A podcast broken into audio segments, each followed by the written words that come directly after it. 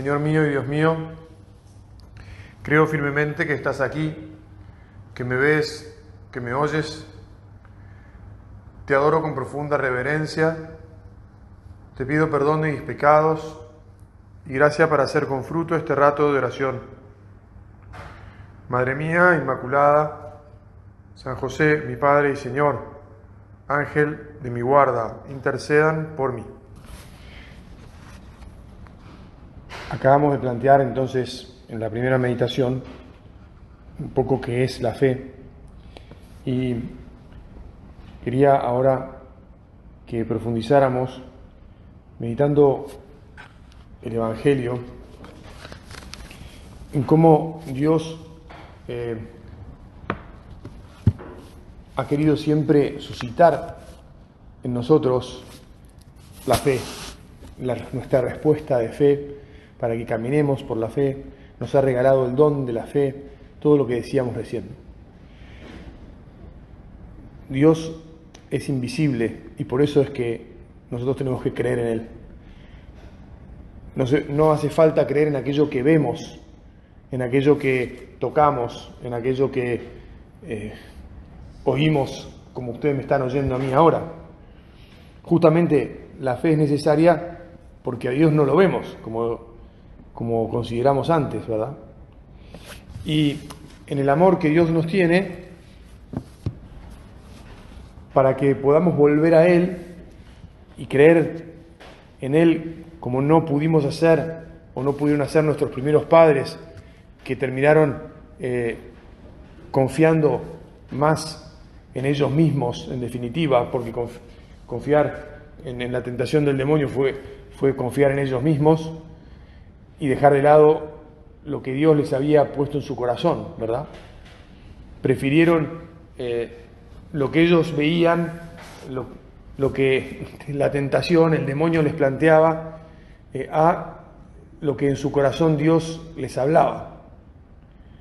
Bueno, eh, Dios se hizo para nosotros visible Dios se acercó tomando forma de hombre, como sabemos muy bien, y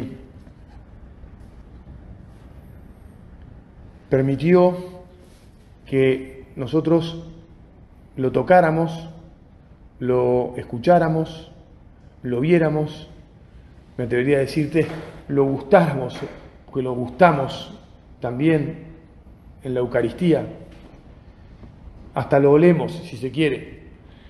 ¿Te acordás que eh, San José María hablaba del buen olor de Cristo, ¿no? siguiendo a San Pablo? Los cristianos teníamos que llevar por, por los caminos de esta tierra la fragancia de Cristo, decía San Pablo, el buen olor del cristiano. Bueno, en el Evangelio de hoy justamente se nos presenta este, la realidad de que los enfermos tocaban a Jesús y eran curados. Los que ya estuvieron en la misa de hoy se acordarán lo que ahora les voy a leer. Después de atravesar el lago, llegaron a Genezaret y atracaron allí.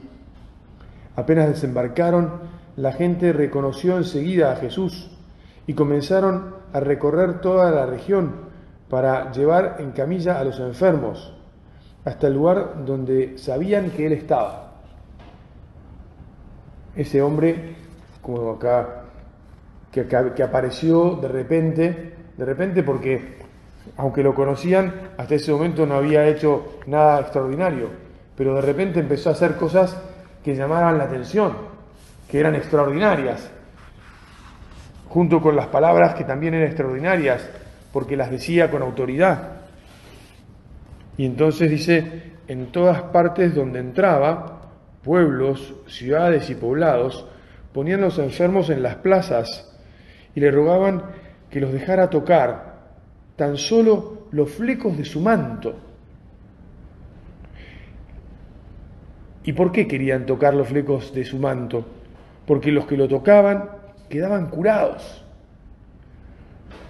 Ya sabemos vos y yo que los milagros son uno de los motivos de credibilidad que tenemos los cristianos y que son necesarios.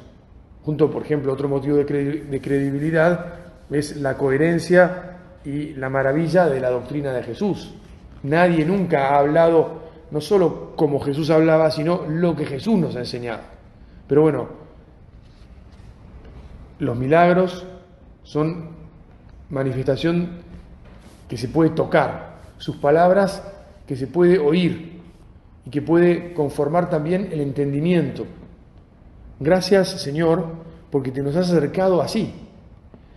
¿Qué otro pueblo, dirían los israelitas, y lo rezamos los sacerdotes en los salmos, y cualquiera de ustedes que rece los salmos, qué otro pueblo tiene un Dios que se ha hecho tan cercano como este Dios al que podemos, bueno, sentir, tocar, escuchar? Y eso que los israelitas todavía no habían visto a Jesús. De todos modos, como ya sabemos, una de cal y una de arena, y lo dijimos también hace un rato, no todos creen. Aun cuando las palabras de Jesús sean maravillosas, aun cuando sus milagros sí sean evidentes, no es evidente cómo es que, cómo es suceden los milagros, ¿no? cómo es que sucede lo que sucede, pero que sucedió, sucedió. ¿Verdad? Porque quedaban curados y hoy mismo tanta gentes quedan curadas cuando tienen fe. Y de hecho, ya sabés vos que vivimos, a pesar de que vivimos en un mundo supercientífico, todavía los seres humanos nos sentimos superatraídos por los hechos extraordinarios. Y cada vez que hay alguien que dice que tiene el poder de curar, junta multitudes. No simplemente porque lo diga, pero bueno, porque alguno prestó testimonio de que yo fui y me tocó y me dijo y me, y cambió y, me, sané, o por, bueno, lo extraordinario, lo que suscita nuestra fe, lo que supone un poder superior, nos atrae, ¿verdad? Yo ya había escuchado hablar, pero en estos días de vacaciones en los que estuve, volví a hablar de, volví a oír hablar de una mujer en Rosario, a donde mucha gente va a ver al padre Ignacio, ¿verdad? Bueno, también ahora hay una mujer que se llama Leda, ya te digo, ya había oído hablar hace un tiempito, pero me he olvidado, que también recibe montones y montones de gentes, porque tiene, bueno, poderes extraordinarios, en realidad porque la gracia de Dios actúa a través de ella, y la gente recibe respuestas que en otros lados no ha recibido a través de ella. Vamos a dejarlo ahí. Lo que te quiero decir es que los hombres necesitamos encontrarnos, encontrarnos con Jesús, en necesitamos poder tocar su poder. Bueno, ¿es esto fe? Por supuesto que también es fe. No es la única manifestación de la fe, pero que podamos tocar los flecos del manto de Jesús, que podamos acercarnos a Él,